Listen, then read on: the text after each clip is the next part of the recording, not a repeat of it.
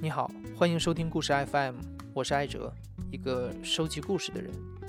在这里，我会用声音纪录片的形式，带你跨过田埂，穿过胡同，收集那些动人的真实故事。如果你想第一时间收听，可以在微信里搜索“故事 FM”，订阅关注。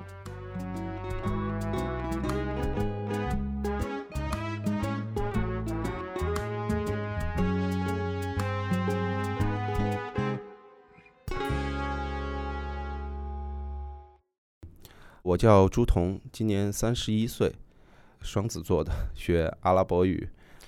我是在二零零五年的时候到叙利亚的大马士革开始我的大学留学生涯。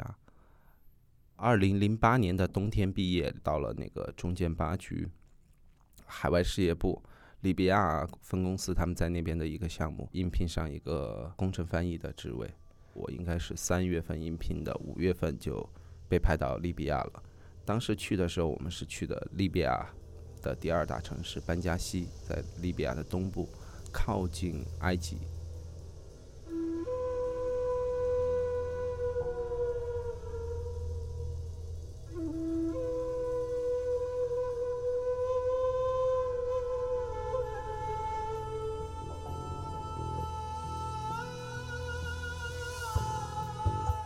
其实我。去了利比亚，我并没有感到特别的不一样，可能是因为我已经在叙利亚待过很多年了。因为阿拉伯国家怎么说呢？除了海湾地区的那些富有的石油国家以外，像北非和中东的阿拉伯国家，一个是他们的建筑大概相同，而他们的经济啊、教育这些情况都是算比较落后的，所以其实。去了以后，感觉都差不多，一下飞机就是一片黄土，到市区里面也是很残破的，都是二三层的小楼。这个就是我对利比亚的第一印象。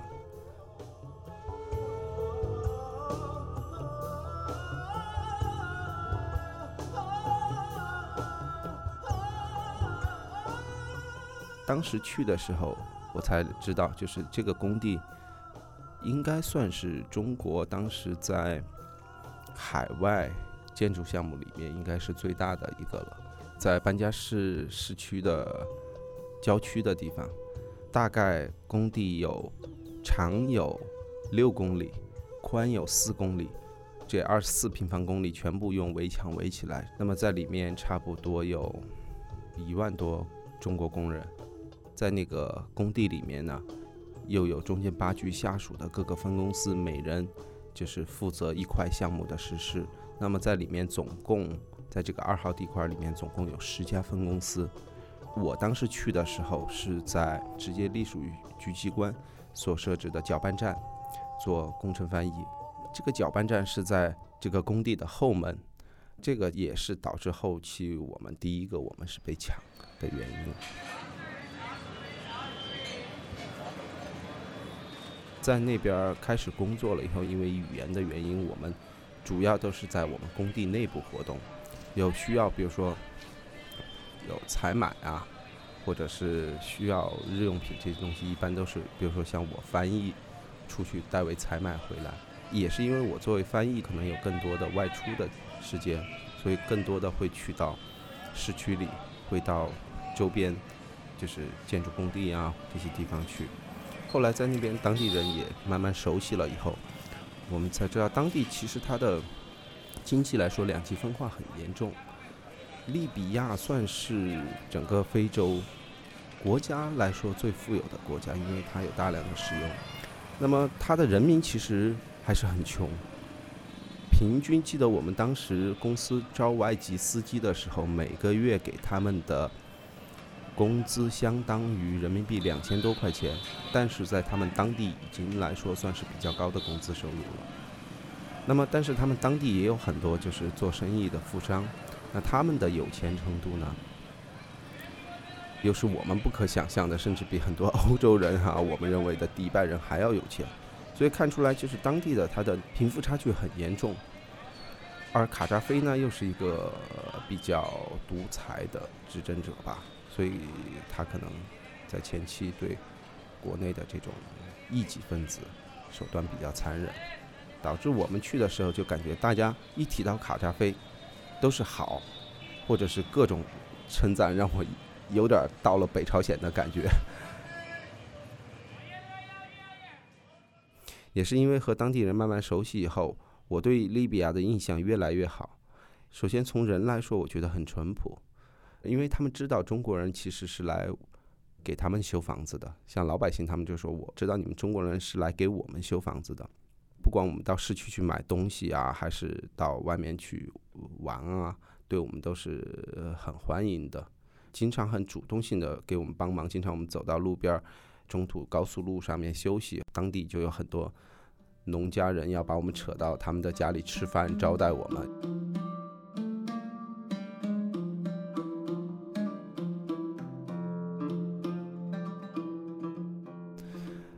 利比亚的自然风光其实是很美的。说实话，利比亚的海是我这辈子看过，迄今为止吧，看过最蓝的、最美的。最让我陶醉的一片海，可能也是因为它国家的经济政治比较封闭，不管它是沙漠地区、绿洲地区，还是靠海海滨，它的自然风光都没有受到一点污染。经常我们开车在一个公路走，你会突然发现你在一个山丘往下一看，就是一片湛蓝的海，而且这个海它是渐变色的，从你最深处开始是白色的，是透明的。然后一点一点变绿、变蓝、变深蓝，特别的美。天上的云一块一块的，就真的是像棉花糖。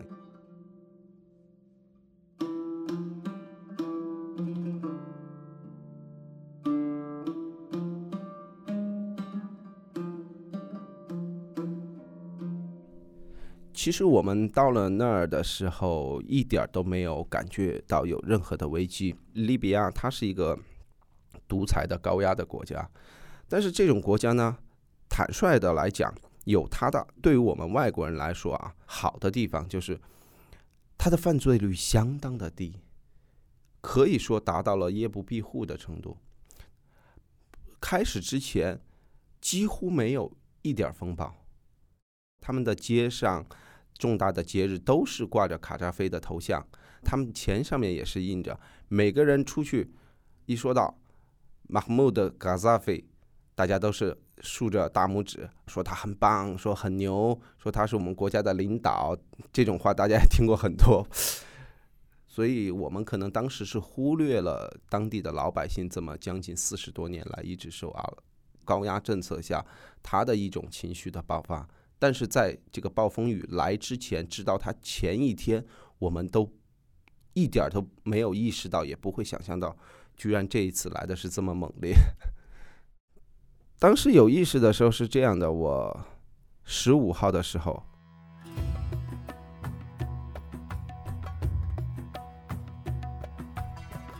二月十五号到那个当地的一个大学的建筑系实验室里提交水泥石块的报告的时候，和当地的一个老教授聊天的时候，得知后天有一个小规模的游行。但是我们因为对利比亚的政治啊，当时也不太了解，不知道是什么游行。十六号的白天，因为我是作为翻译，还要经常和我们的外籍司机一起到机场去接从国内来的工人啊，或者设备啊，或者是一些物品。阿拉伯人他是一个民族，每个国家呢，他的服饰和。长相包括有的他信伊斯兰教，有的阿拉伯人不信伊斯兰教，它的差别是很大的。如果你在阿拉伯国家待的时间久的话，你会分辨得出来。而利比亚人呢，他因为被意大利殖民了很多年，他的穿束、穿着打扮虽然很土，但是还是比较世俗化了，没有那么多人穿长袍啊，或者是男的围着头巾。但是在那两天，十五号、十六号的时候，我去机场。很奇特的看见有很多大胡子、长得比较魁梧的、穿着长袍的这种，也是阿拉伯人，但一看应该不是利比亚人。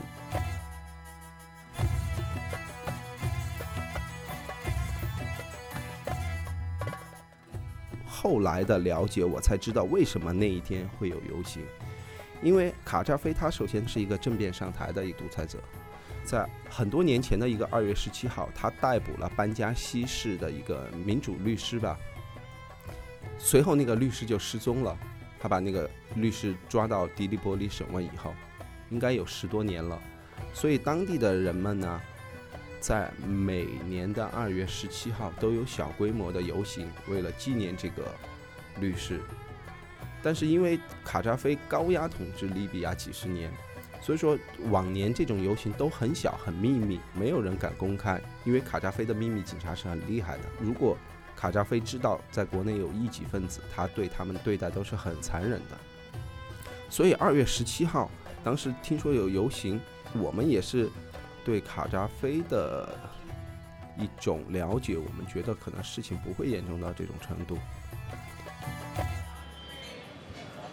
二月十六号的晚上，我和外籍司机到城里去给我们工地上的工人采购日用品的时候，到我们的工地要经过班加西市的安全局，就看见当时大概有一百多、两百人围在他们安全局门口，举着旗子，我也听不太清楚他们口号喊的什么，就听清楚什么两百啊。卡扎菲啊，就是因为原来在叙利亚或者是到其他欧洲国家也见过很多游行的。说实话，一二百人算是比较少的，所以当时我也没有觉得有什么。但是后来回想一下，能在利比亚，能在班加西，在卡扎菲的统治下有一二百人开始游行，已经是很大的一个事件了。但是当晚的那个游行呢，大家其实都还是很和平的。我们从人群中开车经过的时候，也看见很多便衣。我分析可能是秘密警察或者是安全局的人，他们穿着便衣，周围围成一个圈儿，然后手背在后面，冷冷地看着他们游行的人。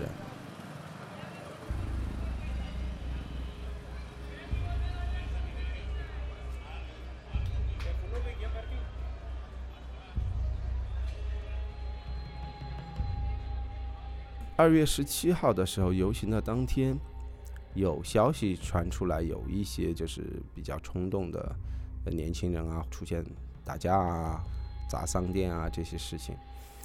后来这个暴乱的事情已经升级了，游行的队伍把安全局给冲击了，市政府冲击了。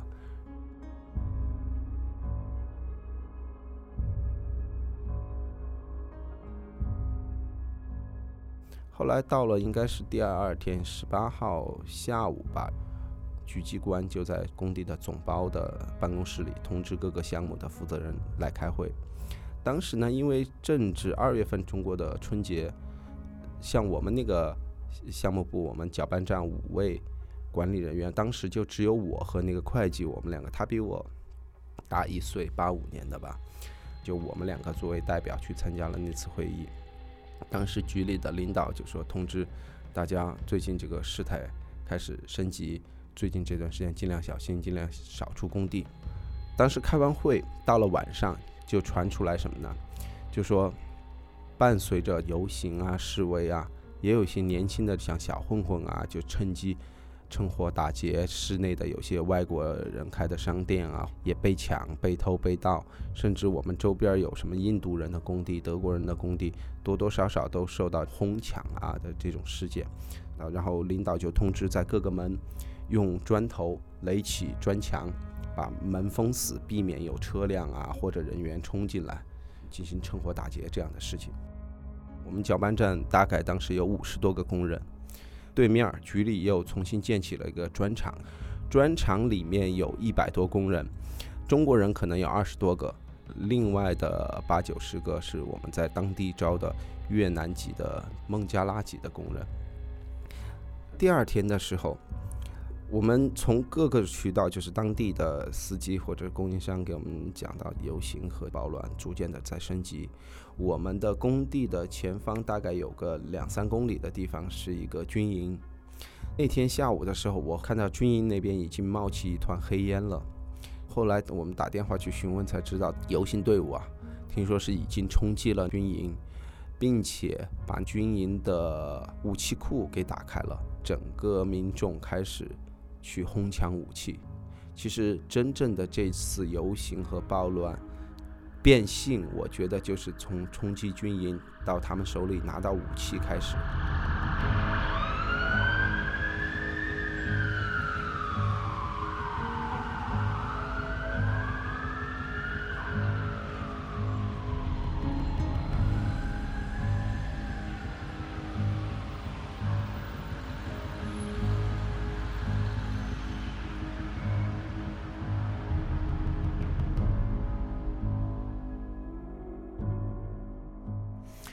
随后就有各种坏的消息传来，说是班加西市区的一个重刑犯的监狱也被攻占了，守卫跑了，里面的关的犯人全部跑出来了。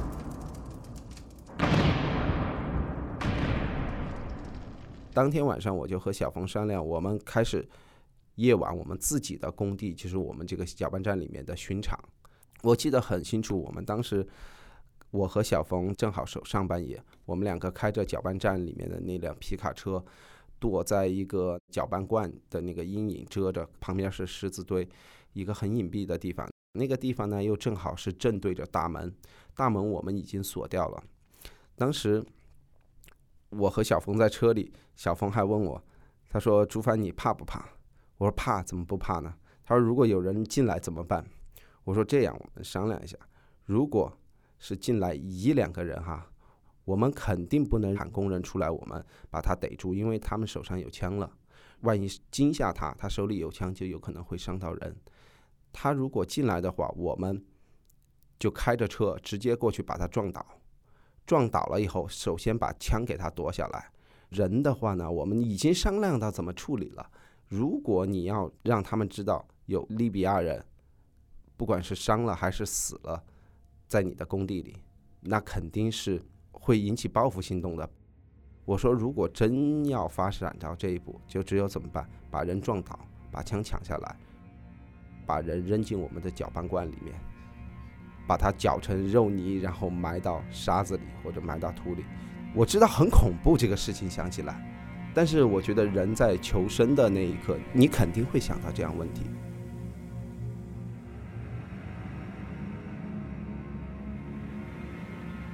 如果他进来了，我阻止了他，而不这样做的话，那我们可能整个工地的中国人，至少整个搅拌站的中国人都会受到报复。如果我只是把他打了的话，他也会带着更多的人带着枪来攻击我们。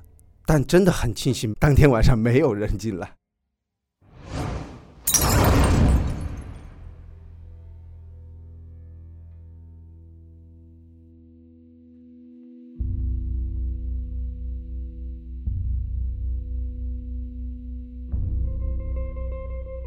遇到危险是第二天，我记得是刚好吃完晚饭，准备往宿舍外面走，因为宿舍它是有两扇玻璃门，正往外面走，突然看见有一辆当地的车辆开过来，下来了三到四个拿着枪的年轻的阿拉伯当地人。这个时候我第一反应就是暴徒来了，工人抵着那两扇玻璃门，宿舍门口不让他们进来，然后我凑上前去，我说：“你们要干什么？”他们也没有多话，他们说车钥匙拿来。哦，我想我说是来抢东西的，赶紧让工人。我说你们一个是把门抵住，不要开门；另一个一个我说车钥匙在谁身上，快把车钥匙拿来。然后我们的两辆小车把钥匙给了他们，他们开着车拿着枪就走了。我们的车辆被抢了以后，马上打电话向局里领导报告了这个情况。后来我们才知道，我们搅拌站是第一个被抢的，然后陆续的就听见了各种的，因为我们工地很深，是长方形的，长是六公里，然后就看见里面各个分包单位，就是各个分公司，开始有枪声、有叫喊声、有骚乱声，给其他的那些分公司的同事打电话，就是天津公司被抢了，土木公司被抢了，青岛公司被抢了。我们也不敢到各个公司去查看，因为那个时候在整个工地下夜幕下面，到处都是车辆在跑，也不知道是当地人还是我们自己的人，各处都在响枪。到了晚上十点过十一点的时候，因为土木公司是我们那个工地里面分公司里面算最大的，他正好是在这个工地的中间位置，看见他那儿已经烧起了一片火光，映得整个天空全部是火红火红的。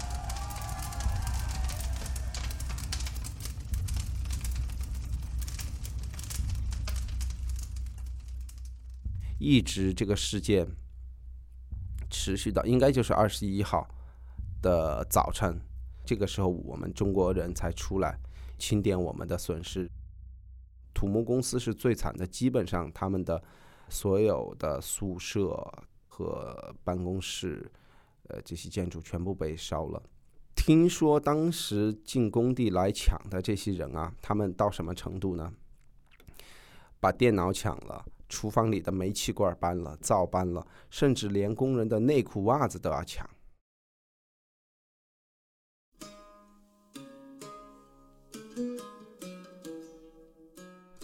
艾门呢，他是当地的一个水泥供应商，因为我们是在搅拌站，我们的水泥砂石都要从当地采购，所以相当于他是我们工作上的合作伙伴。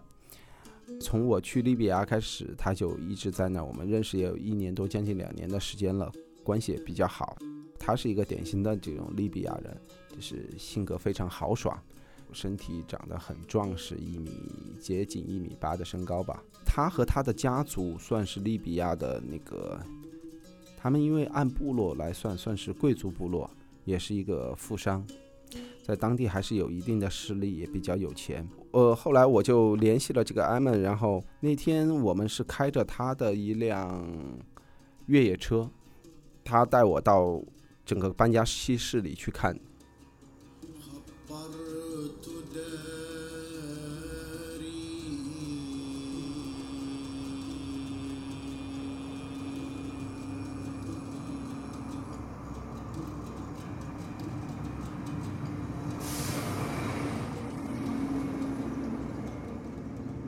我出去以后才触目惊心。虽然原来的班加西是很脏很乱，但是我这一天再出去的时候，发现整个班加西市原来叫脏乱，现在叫残破。市里的街道上啊、墙上啊，全是弹孔烧过的黑色的痕迹。地上什么纸啊，就是这文件啊、玻璃渣啊。全部是散落在各地的，整个城市是一片残败的景象。他开车带我到了安全局的那个院子里，停在那儿。我看见安全局的院子里停着两辆坦克，已经被烧黑了的坦克，然后没有人了，停在他的正门，就像我们中国的狮子一样守在门口。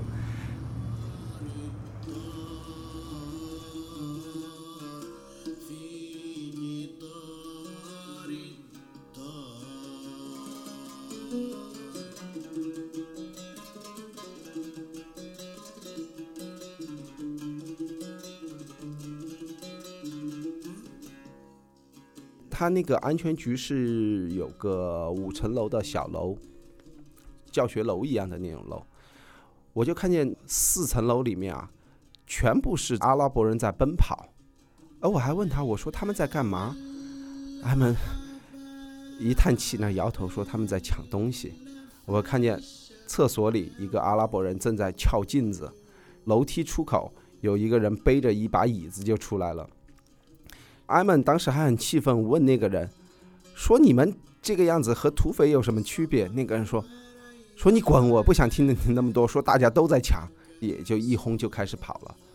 所以其实我在想，那一天的所有景象，我想象被冲击的，不管是当地的政府也好，军营也好，内政部也好，还是我们外国的公司工地也好，真正被冲击的景象其实都是相似的，大家都是在抢东西。利比亚人穷了太久了。整个班加西那一天，我看到的都是这种情况。后来我们下午又到了室内，看到另外一帮人呢，我觉得他们应该就是真正有政治诉求的人。虽然大家手里都有枪了，但他们围在广场里一直在喊口号，口号就是说“解放利比亚，卡扎菲倒台”这样一类的口号。这就是很明显的两帮人。”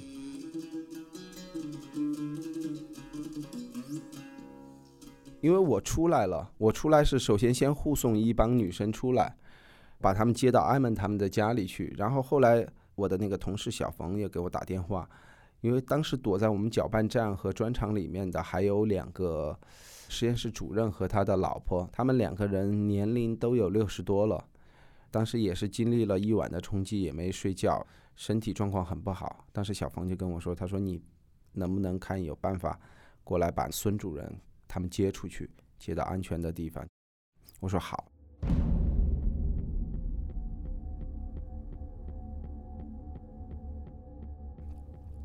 但是车辆停到我们工地门口的时候，因为早上领导已经下令把所有通往外的道路全部用挖机挖断，这个时候我们的车也没法开进去了。我就跟艾曼说：“我说你在这儿等我，我说我进去，我走过去把他们接出来。”我下了车，翻过那个沟河，往里面走的时候，大概走到有接近一公里的时候。我就看见前面停了一辆车在路中间，旁边是另外一个工地的大门，它门是铁栅栏的那种门，有两个阿拉伯人拿着刀正在砍大门门口的那个铁链子。里面工地上的中国人呢，工人有很多，有几十几百个人，虽然只有两三个阿拉伯人，但是看着也不敢动，因为他们手里都有枪。当时我是在车的背后往前走，我看见这个景象。说实话，我腿都软了，心里一直在打鼓。但是我当时还是冷静了一下，我想，因为我们当时那个地方它是一个类似于戈壁滩的，两边都没有什么躲避的。我想，如果我现在跑，他们发现了我，肯定是从后面放枪，我也没有地方躲。你再怎么跑，你没有子弹快，我也不能马上就跑到那个艾蒙的车里面，然后开车逃跑。明知山有虎，偏向虎山行的那个心情，我是真正的第一次理解了。壮着胆子，头皮发麻的走到车边。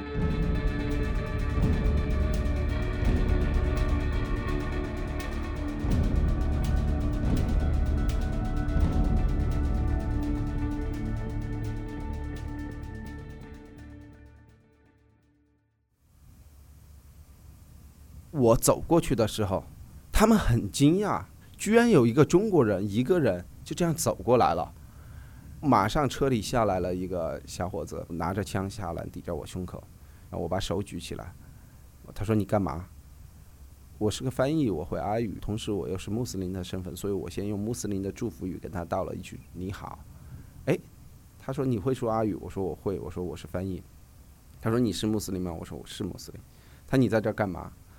我说我我的那个老父亲和老母亲他们在前面的那个工地，昨天晚上你们的人已经抢了一晚上了，他们都有心脏病，有高血压，已经受不了了。我今天把他接出来，接到市里去，其实还是打一个亲亲牌。那个人一听说哦，他说你的老父亲啊，他说好吧，那你去接，但是你带着我们到你们的那个工地。啊，你那个工地里面还有没有车？我说我也不知道。这个时候，那两个砍门的工人也不砍了，过来两个人从背后拿着呃两把 AK 把我抵着，就往前面走。大概走了个半公里左右，就到了砖厂的门口。这个时候，砖厂的工人看见我被两个人拿枪抵着走过来，他们用中国话问我：“哎，说朱帆，你怎么回事？”我说你别说太多了。我说孙主任和他老婆在不在？你赶紧喊出来。这个时候，他们把孙主任和他的老婆送出来了。我说这个是我父亲和母亲，现在把他接出去。他好吧，你把他接出去吧。但是你让他们不要关门。这个时候，他们背后拿长枪抵着我两个人，就一脚把砖厂的门踹开了，开始进入砖厂进行抢劫。据后来得知，抢了两台车。还有一个人到厨房里，看着已经没什么抢了，把厨房最后剩下一个煤气罐也给扛走了。这个时候我也没敢多说了，我给小冯说了一声，我说你们保重，我说我先把孙主任接出去。他说你们快走，就带着孙主任和他的老婆沿原路返回到艾门的车子里，再把孙主任和他老婆送到艾门他家里。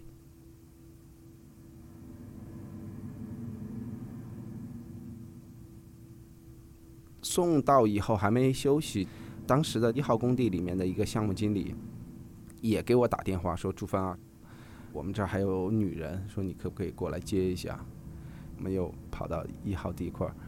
当时我到了门口，看见有一个阿拉伯人拿着枪站在门口，很多中国人趴在铁栅栏门上面的。我们的车离那个门大概还有四五十米的时候，那个阿拉伯人就拿着枪在那儿乱喊，说喊停车。因为艾门呢，他没有意识到这个问题哈，他就继续往前面开。那个阿拉伯人就很紧张了，也是拿着一把 AK，就朝着我们的车顶，因为我坐在副驾，艾门是坐在驾驶室开车，朝着我们那个车顶。就扫了一梭子，虽然看不见子弹哈，但是那个火光可以看见，就这样在头顶上扫了一排。艾们紧急一个急刹车，同时双手举起来，我也双手举起来。一个阿拉伯人拿枪指着我们的那个挡风玻璃，然后走过来说：“你们干什么的？”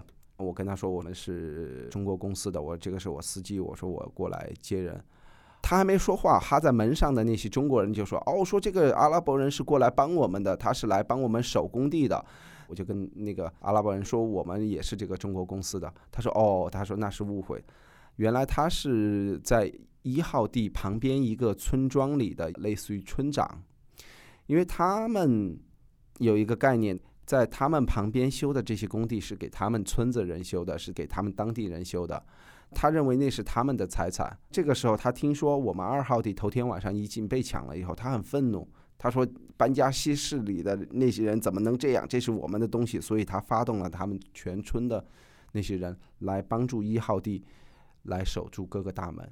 这个事情也让我们很感动。不管他的目的是出于什么哈，但是这个事件确实很让我们感动。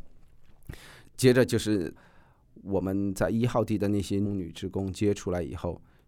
又拉到艾蒙的家里，到最后陆陆续续，后来又接了一趟两趟，总共大概接了十多个人出来，接到艾蒙他的家里。他家里是在班加西市区的一个别墅区里面，他和他的岳父各有一栋别墅，两栋别墅是挨着的，中间有一个比较大的那个地下室，是他们原来一个宴会厅。他把我们十多个人安排在那里面的，就是当天晚上二十一号晚上。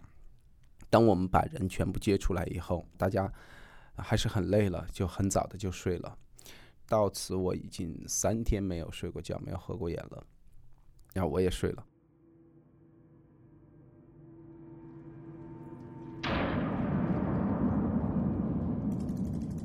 突然，我睡了一一个多两个小时，迷迷糊糊的时候，就听见外面的路上噼里啪啦的枪响。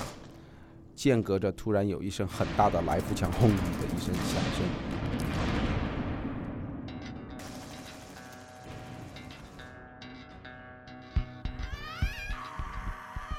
接下来就是很多妇女的喊叫，男人的嘶吼，小孩的叫声，枪声响成一片，我一下就惊醒了，所有的人都醒了。有一个人要去开灯，我赶紧劝他，我说千万别开灯，我听听什么情况。这个时候大家都很紧张，因为我们出来了以后，就把艾门他们一家当成我们在当时唯一的庇护了。那么如果他们再出了事情以后，我们已经离开了中国工地，那么我们就没有一点儿安全和保障了。因为当时在地下室里面还有另外一个男翻译和他的老婆，我们三个人懂阿语，男翻译和我就站在那个。木头门旁边，我们听外面的动静。这个时候，枪声停了，我们就听见一帮人咚咚咚咚脚步的声音下到地下室门口，就在那敲门。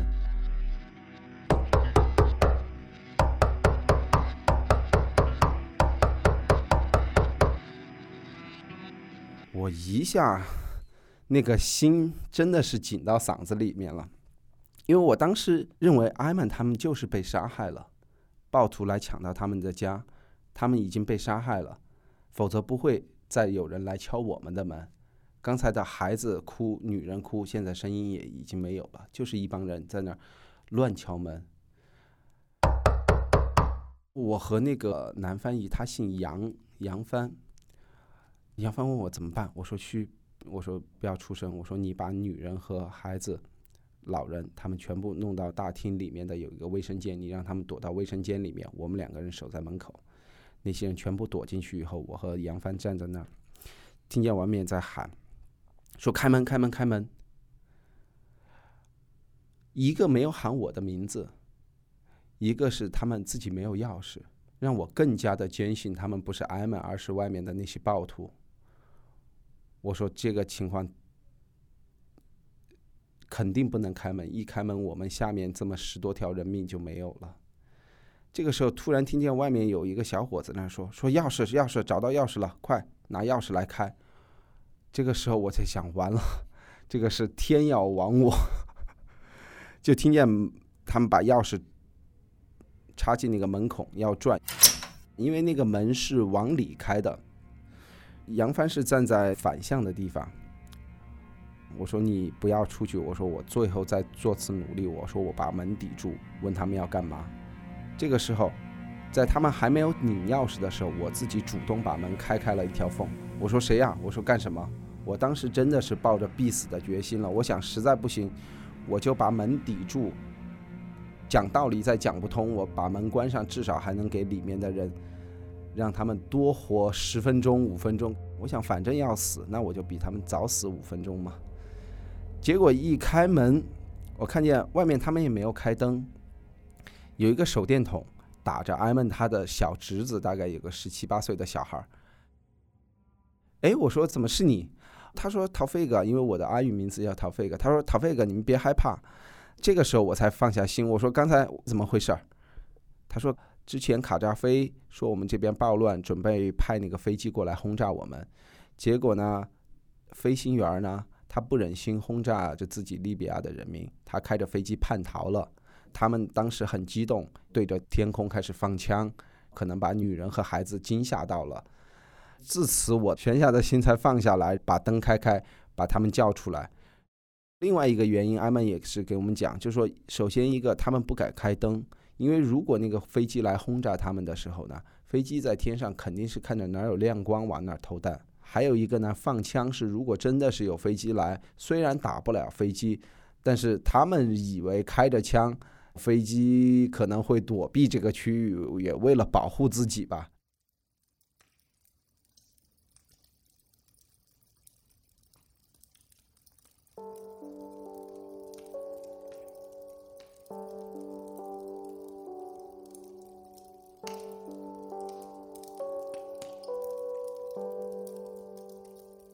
当时我们的局里的一个领导叫樊总，他也已经是个五十多岁的老人了，头发都全部花白了。他还在组织我们最后撤离，因为当时我们知道，在第五天还是第六天的时候，当时我们领导给我们所有管理人员发了一条短信，短信大概的内容是说，大使馆和国家都很担心我们在外的中国人的安全，那么国务院专门成立了应急。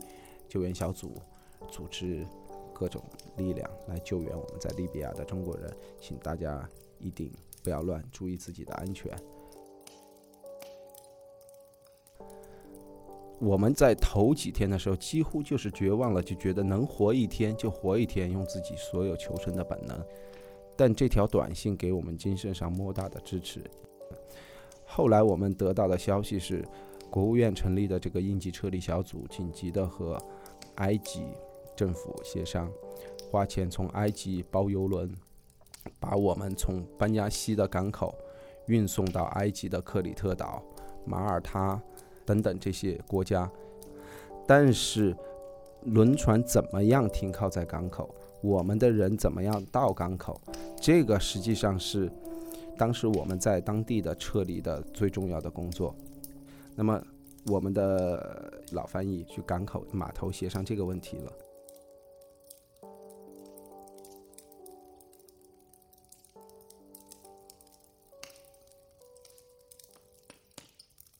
然后另外一个问题就是我们一万多个工人，十多公里的路怎么去？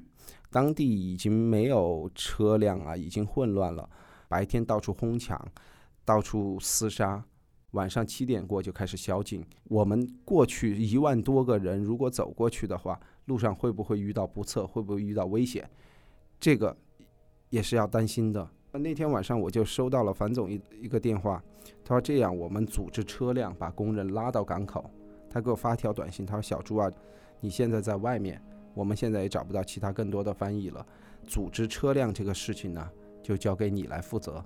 我们工地上一万多中国人负责全部拉到港口，在预定的时间，这个时候才标志着撤离活动的开始。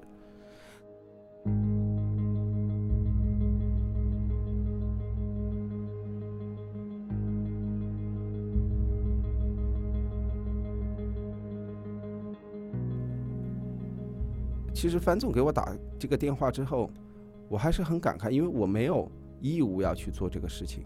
好，这个事情我如果出头，不管白天晚上的在外面跑，有可能会被流弹打中，被强人所劫，或者被绑架，会被杀。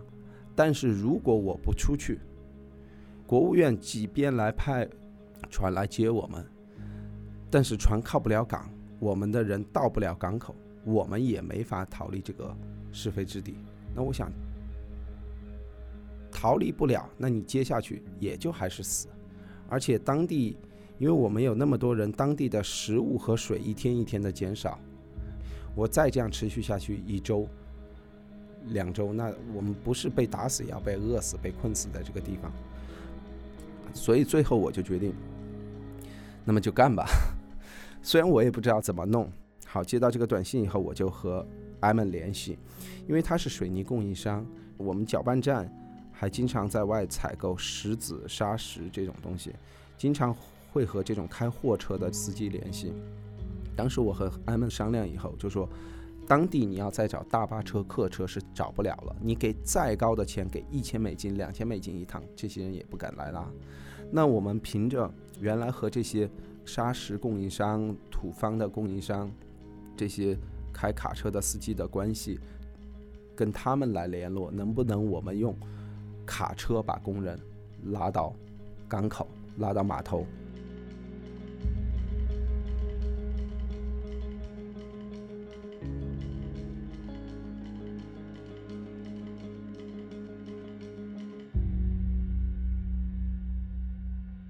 当天我就和艾曼。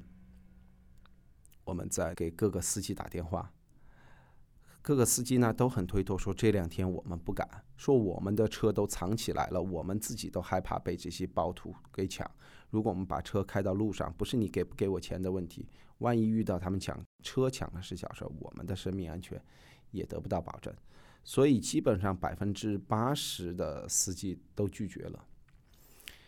这个时候我就很绝望。吃过晚饭以后，我们正在商量。最后他心一横，他说：“这样，我们开着车出去到那些司机家里去找他们，去跟他们做工作，去说服他们，让他们给我们帮忙。”在这天晚上就发生了一个惊险的事件，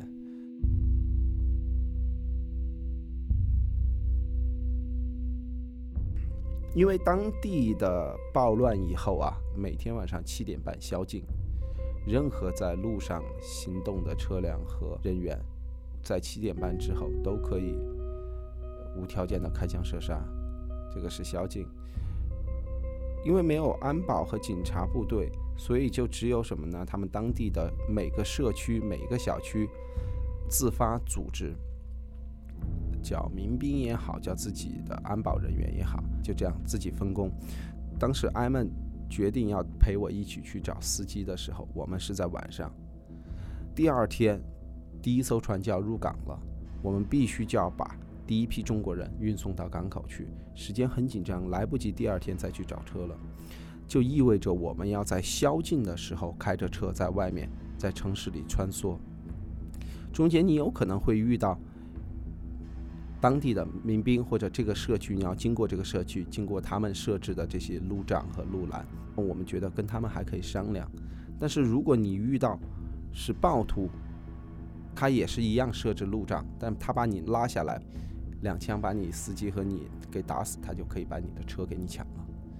所以在这种情况下，艾曼就说：这样，首先我们经过一些我们比较熟识的区域。因为他们是部落嘛，他说这些人呢，小区的领导人我都认识，我可以给他们打电话说我们的车马上要经过你们这里，你们看到我们的车牌以后，给我们放行通过。那如果我们中间遇到有拦路的这些的，我把车开快一点，你把枪拿着坐在副驾上面。有任何人让我们停车，我们都不停车，我们飞快的往前开。就这样，我们两个就开始出门了。这个时候，我们开的不是他的越野车，我们开的是那种集装箱车的那种车头，只是把后面的车架子给取掉了，只是一个车头在路上开。你拿着枪？对，我坐在副驾上面拿着枪。我记得是在去第二家司机的家里的路上，当时经过了一个还算是比较大的一条街。那个街上面摆了几个木头，很简易的木头和铁丝网的栅栏。但是艾曼他之前的了解，这个地方是没有社区在这里的，那么就是零散的人。那些人呢，在前面一直就在拿着枪比着，然后当我们车还很远的时候，就让我们停车，停车，往我们车前面的路上打枪，让我们停。艾曼就说：“这个时候不敢停，这些人很有可能百分之八十都有可能是暴徒，为了抢车的。那这样，我加一脚油门，我们快速开过去。如果他们再朝我们开枪的话，你就马上开枪还击。”这个时候，艾曼就加大了油门往他那个关卡冲，离可能那个关卡还有差不多一百来两百米的时候。他们就开始朝着我们的车射击。这个时候，艾曼就吼了一声，他说：“开枪，Tofik！” 因为我是第一次真正用 AK 来射击，我也很害怕。当时把整个头埋低，身子放低，把枪拿出来，伸出副驾的那个窗口，对着前面一顿乱扫。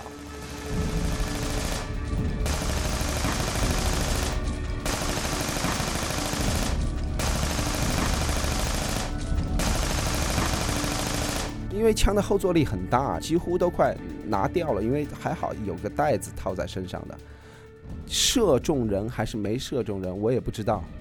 到底打到人了，打伤了，打死了，我不知道。但是这次是可能整个战争过程中我唯一一次和他们真正算是上交火的事情。但是很快，好在我和艾曼我们都没有中枪。可能我想对面可能也是一帮小孩吧，可能原来也从来没用过枪的，不可能射那么准。我们就很快的那个车子冲开了那个木头栅栏，我们就开过去了。开过去以后也不敢往后面看。我问艾曼：“我打到人没有？”他说：“我也不知道。”他说：“我当时也很紧张。”所以这个算是一个比较独特的经历吧，就是在整个这个一个月之中的第一次，也是唯一一次和他们交火，真正意义上算交火。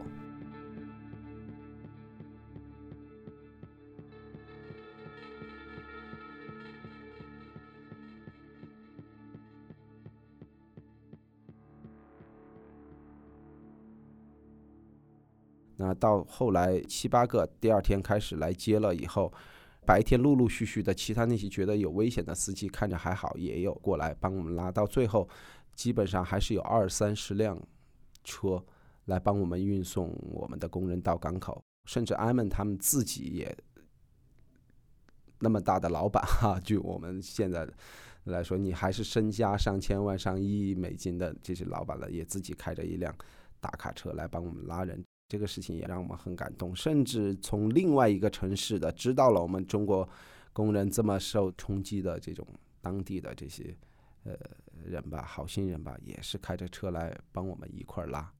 一辆车大概能装五十人，我们一万多两万人拉起来还是很费劲，所以在拉的过程中也有就我们组织队伍出发走到那个，这个是在中午下午一点，当我们看见白天的时候。整个过程还好，没有什么太大的安全隐患的时候，还是组织工人徒步往港口进发。港口进发的之前，我们还担心路上会不会出现有暴乱的人，所以我们和当地的阿拉伯的这个像埃曼他们这一类的供应商，他们也派了一些自己家里的年轻人啊，拿着枪在队伍两边保护我们的安全。结果发现，在路上走，大多数班加西的老百姓啊，给我们送来吃的。送来饼干，送来牛奶什么的，他们都在说啊，说你们中国人不容易，这两天暴徒把你们折腾的够呛。他这个是我们班加西人，对不起你们。现在你们的国家的船来了，你们赶快跑吧。就是说，给我们各种这种温馨、很友好的举动，当地的老百姓让我们很感动。因为这两年大家一提起伊斯兰教、提起穆斯林，就会和那个恐怖分子啊、袭击暴乱联系在一起。虽然我是一个穆斯林，我信仰伊斯兰教，但是。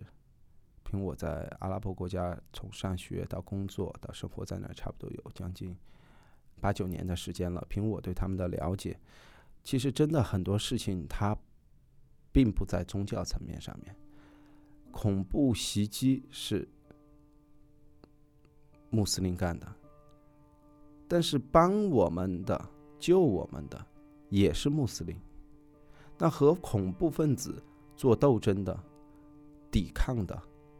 受到恐怖分子伤害最严重的也是穆斯林。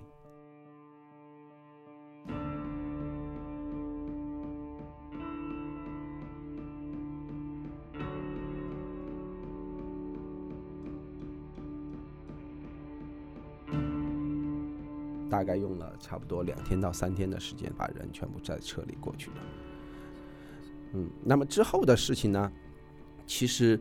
就像我们在新闻里了解到的一样，从港口开到希腊，希腊国家在组织飞机来把我们拉回去。我们送完所有的工人以后，所有的领导都是坐的最后一艘船，没有一个领导坐第一艘船和第二艘船走，前面的船全是工人，其次最后管理人员，最后才是领导走。我应该是最后一班和我们的领导。我们在走的时候，这个时候在码头还有一千多孟加拉人和越南人的在我们工地里当时的民工，他们的国家没有管他们，甚至当时还有一些韩国公司的人知道我们中国人要撤离了，有轮船来接我们，他们也跑到港口来，用那种很很期望又很绝望的眼神望着我们，望着船上。希望我们能带着他们一起走。最后，我们还是把这些人，把越南和孟加拉工人，因为毕竟也是我们自己的工人，他给我们干活，我们把他带到了希腊。最后，让他们的大使馆在希腊，以及后来有的一部分带回了北京，让他们从北京安排自己接回自己的国家。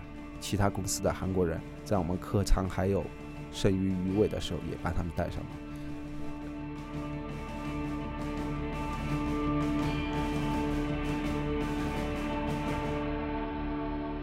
在你的这个策划和努力下，救了一万三千多人，你有没有觉得自己是英雄的感觉？前两年回国的时候，大家问我这些事情，那个时候我还很嘚瑟，把这个经历真的当成一段经历的时候，我会说啊，是啊，你看我救了那么多人啊。但是真正。驱使我去做，一方面当然肯定会有觉得大家都是中国人，但更大的一部分还是一个人的求生的本能。因为我觉得躲起来有什么用？躲起来不是今天不死，那就是两周后死。所以说，其实真的没有那么高尚，虽然结果看起来好像是那样。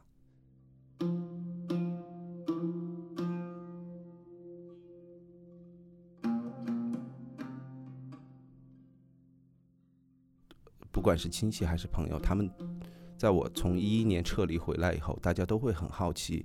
只要一见面、一聚会、吃饭，甚至聊天，大家都会问：“哎，你当时怎么样啊？害不害怕啊？呃，那个子弹在旁边飞是什么感觉啊？”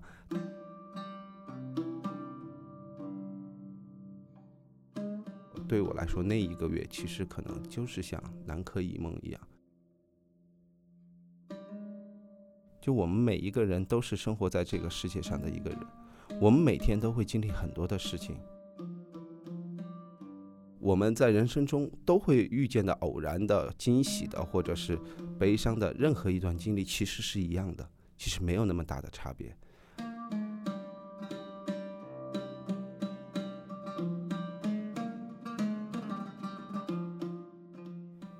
二零一一年回国之后，中建八局给朱彤颁发了一个利比亚撤离行动优秀员工奖。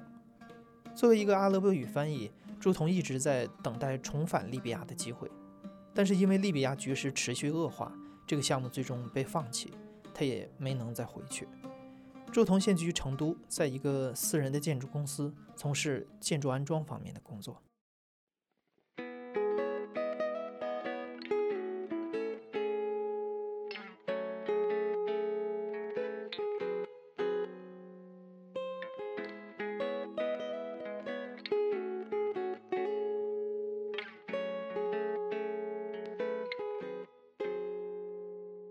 现在正在收听的是亲历者自述的声音节目《故事 FM》，我是主播艾哲。本期节目由我制作，声音设计彭涵。感谢你的收听，咱们下期再见。